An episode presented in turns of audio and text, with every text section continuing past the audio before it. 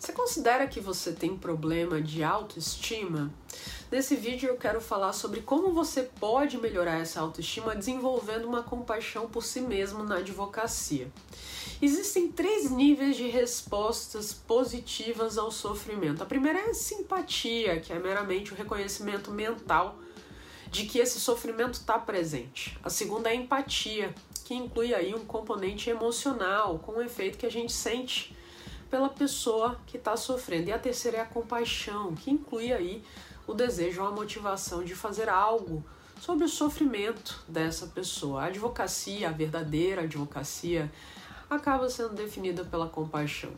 Os advogados são motivados a ajudar as outras pessoas e acredito aqui que a maioria já testemunhou na sua própria vida ou já experimentou algum tipo de injustiça e é essa compaixão que nos motiva a corrigir esses erros e resgatar pessoas vitimadas de alguma forma e mudar a maneira como a sociedade e a cultura opera para melhor, né? A advocacia realmente que incita é aquela advocacia incitada de fato a trazer mais justiça para a sociedade. Muitas pessoas têm simpatia e empatia pelas vítimas do mundo, mas os advogados realmente estão entre aqueles que querem fazer algo a respeito e tomar medidas necessárias para resolver esses problemas. Só que fica complicado quando a gente está confinado a um sistema de regras, muitas vezes imperfeito, que foi remendado ao longo dos séculos para resolver essas disputas, né? Disse que para entender o direito, uma página de história vale um volume de lógica. E uma porcentagem significativa de advogados enfrenta desafios emocionais e mentais porque não são treinados bem para canalizar essa compaixão corretamente. Os advogados são particularmente suscetíveis ao estresse da profissão, à ansiedade, à depressão, a um esgotamento realmente muito forte tudo isso por esse dia a dia desses casos, dessas situações, da pressão.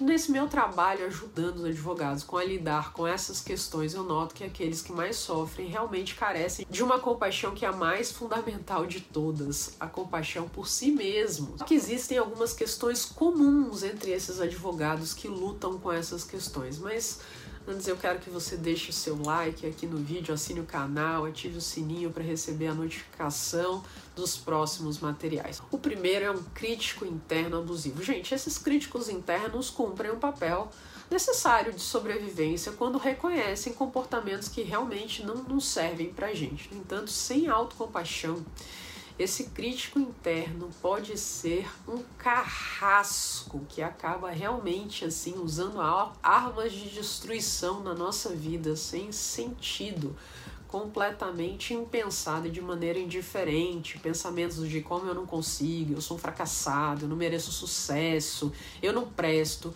são formas abusivas de crítica interna que muita gente acaba praticando. O segundo é uma fadiga secundária ao trauma, também conhecida como fadiga da compaixão. Essa fadiga secundária ao trauma é um estresse e uma depressão que resultam de testemunhar a dor e o sofrimento dos outros por um longo período de tempo. Então pensa aí com pessoas que trabalham na área de saúde e tal. Os advogados também acabam buscando constantemente mitigar as tragédias do mundo e inevitavelmente vão falhar, vão, é, enfim, dá, vai dar erro no processo. E é o efeito de dar toda a sua compaixão e não guardar nenhuma para si mesmo, que muitas vezes pode acabar trazendo esses efeitos negativos. O terceiro ponto é o perfeccionismo. Então você acha que tem que realmente atingir um aspecto de ultra excelência em tudo. Gente, isso traz exaustão, isso traz o estresse, isso traz a falta de autoconfiança e costuma acontecer demais na advocacia. E quando a gente não consegue o que a gente quer ou o que a gente acha que deve conseguir, se sente extremamente fracassado, permitindo que esse crítico interno oprima e aí realmente é um efeito devastador. O próximo é a incapacidade de pedir ou de receber ajuda, se sentir fraco, se pedir ajuda, você tem que ser forte, tem que ser um grande realizador de tudo, senão você acaba aí não sendo suficiente, né? Sentimentos aí de rejeição, traição podem ser sentimentos que elevam esse tipo de pensamento, mas gente, a gente não, não chega a nenhum lugar sozinho, a gente precisa dessa ajuda, a gente precisa desse, dessa troca e também saber dividir o crédito né, e confiar naquelas pessoas que estão ali ao nosso lado. O próximo é a síndrome do impostor, que muita gente tem. Você vê que a pessoa performa bem, ela está conseguindo né, ter bons resultados, mas ela acredita que é um, é assim, ela está enganando os outros,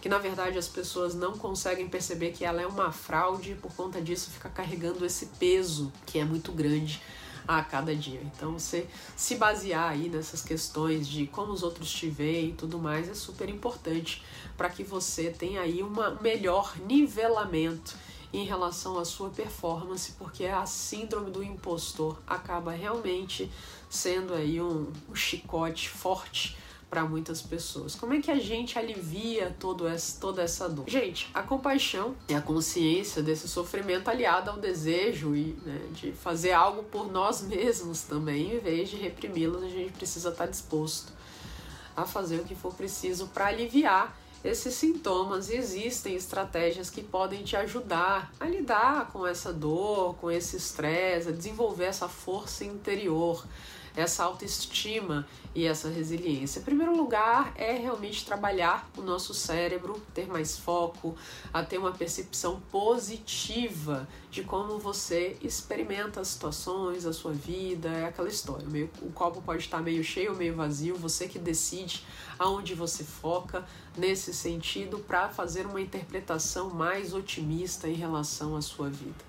O segundo ponto é justamente ter uma, uma priorização das suas atividades, né? Muita multitarefa pode causar estresse, pode causar ansiedade. Esse gerenciamento básico do seu tempo para compartimentar as suas tarefas e poder se concentrar em uma delas de cada vez faz uma imensa diferença para reduzir essa agitação, essa angústia de muitas vezes achar que você não está fazendo o suficiente no dia a dia.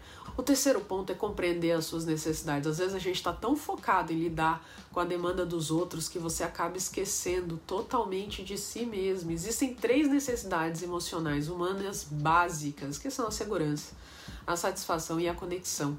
A gente tem que se planejar para realmente satisfazer essas necessidades, ficar de olho nisso. Senão a gente vai ficar estressado, vai ficar ansioso, vai ficar esgotado. Então, se você está se sentindo ameaçado, precisa separar essa essa expectativa da realidade, né? Então, buscar realmente fazer as coisas que te fazem sentir mais seguro. Se você tá aí desapontado, angustiado, encontrar maneiras, né, de, de olhar o que está gerando isso para mudar esse cenário. Se você não se sente uma pessoa amada, se você se sente isolado, isso também pode atrapalhar gerando esse estresse na sua vida. O quinto ponto é ser o herói da sua própria história. Talvez esse é um dos aspectos mais importantes da compaixão é você ser o seu melhor amigo. Gente, ser o seu melhor amigo não é ser leniente com você mesmo, é realmente ser um líder na sua vida. Aquela história, a hora de saber puxar o elástico, mas a hora de saber soltar, porque se você puxa demais, você acaba estourando. Quando os coaches esportivos treinam seus atletas, eles os ajudam a imaginar como que vai ser a sensação da vitória e em seguida ajudam também com que eles foquem nesse sentimento o máximo possível. Então, quando você busca se focar nessa sensação de vitória que você pode ter ao final dessa, dessa sua luta, isso muda essa sensação interna, fazendo com que você tenha muito mais gás, muito mais energia, muito mais motivação. Gente, ter compaixão pelos outros é louvável, mas de nada adianta se você deixar de praticar compaixão consigo mesmo à medida que a vida se torna cada vez mais complexa, mais complicada, mais estressante. A gente deve se concentrar em fazer as coisas que vão salvar a nossa saúde mental, a sanidade o bem-estar. A, a, advocacia aí é uma profissão super nobre, desafiadora, mas você não precisa passar a sua vida sofrendo com isso. É claro que é importante saber lidar com pressão, até porque não tem profissão aí que você não tenha essa pressão natural do, do dia a dia e é preciso adquirir resiliência nesse sentido, mas o autocuidado, essa maneira de como você vai interpretar situações, como você conversa internamente faz toda a diferença para a sua reação emocional e mental em relação aos acontecimentos. Então, se você gostou desse vídeo e você tem práticas aí que ajudam a levantar essa questão da autoestima e nesse seu caminho de carreira na advocacia, divide aqui com a gente, que pode servir de exemplo para outras pessoas que estejam acompanhando esse material e eu vou ficar muito feliz de saber. Um abraço e até a próxima.